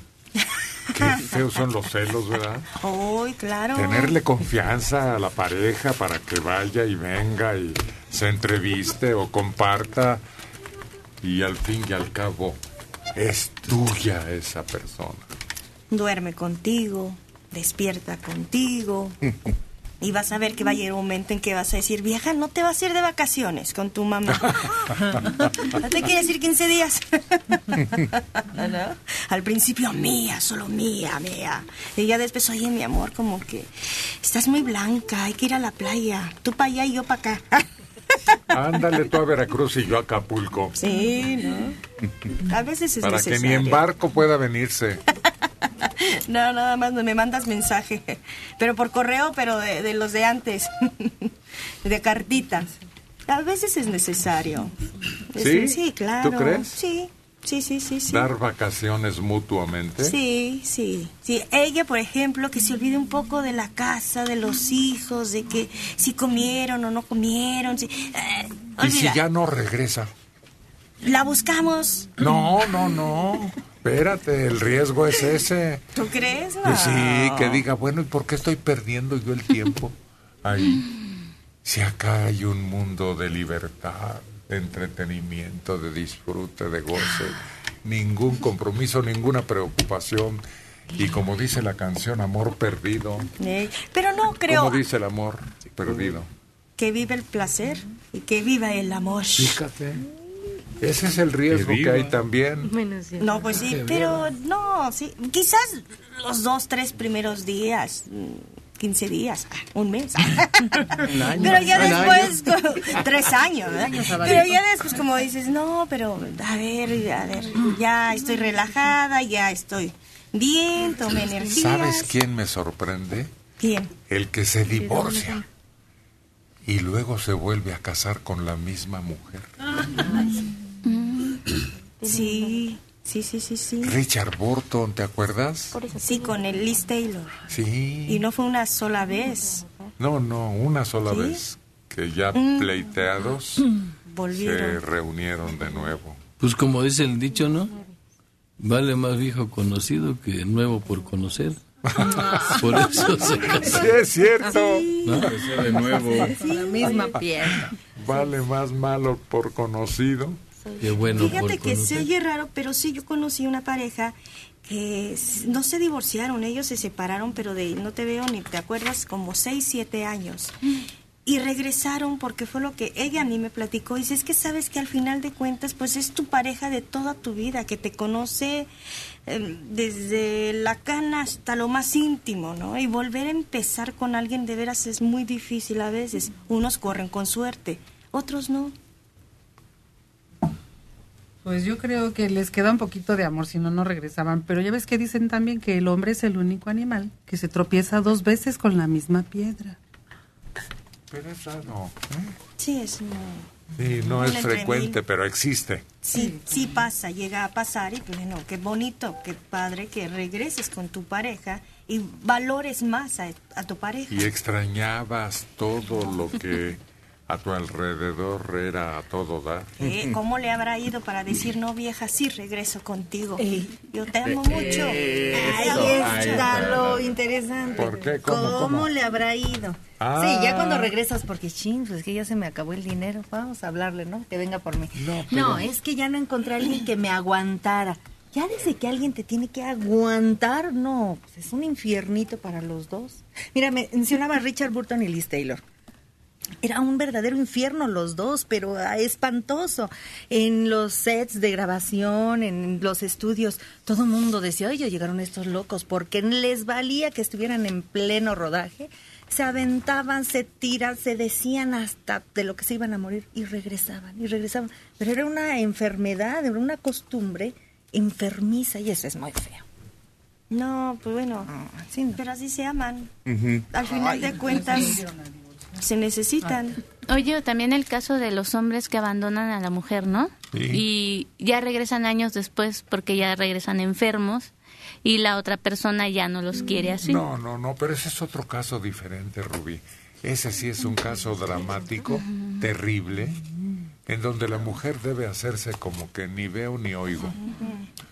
Porque, ¿por qué te ha de llegar a dar toda la lata a ti cuando toda la vida y el dinero se lo dio a alguien o a alguienes? Su energía, su buen humor, buenos momentos. Sí. Laura también quiere decir, con tal de que no venga a recomendar otra horrorosa película. Ay, bueno, sí es una película, pero no horrorosa. Es la de eh, ensayo de un crimen. En- es este, Rita Macedo y el otro actor Linares Rivas, donde tienen una relación así muy enferma Esa que se no es están ensayo, peleando. es ensayo de un crimen. Sí. Sí. Sí, es eso. Sí, porque- sale ella en, en uno de los pasajes, el- ella la, la matan también. Sí, exacto. Y sí, sí, sí, pero sí, sí, es un- una parte de la película. y se la pasan peleando tanto que ella le choca el coche. Pero luego terminan, se supone que invita a Ernesto Alonso a que vaya a su casa y él está allí y en eso llega el pues el marido ah, y se están peleando, pero ya sabes cuánto nos queremos, ¿verdad que así nos queremos? Sí. Y al otro día es cuando ella pues ya está muerta. No, no, no.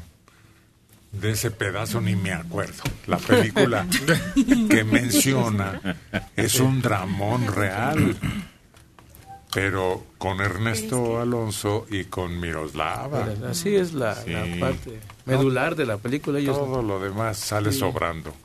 Sí, ya ves que se echaba la culpa al de, de todo, que decía que él las mataba, ¿no? Pero le decían, pues si usted no las mata, que la, usted tuvo la culpa, la aventó en realidad o hizo algo. No, pero es que estuvo conmigo y yo decía su muerte. Bueno, pues, Ahí lo único que vale la pena es la belleza de la primera dama. Miroslava. Permítame, ¿sí?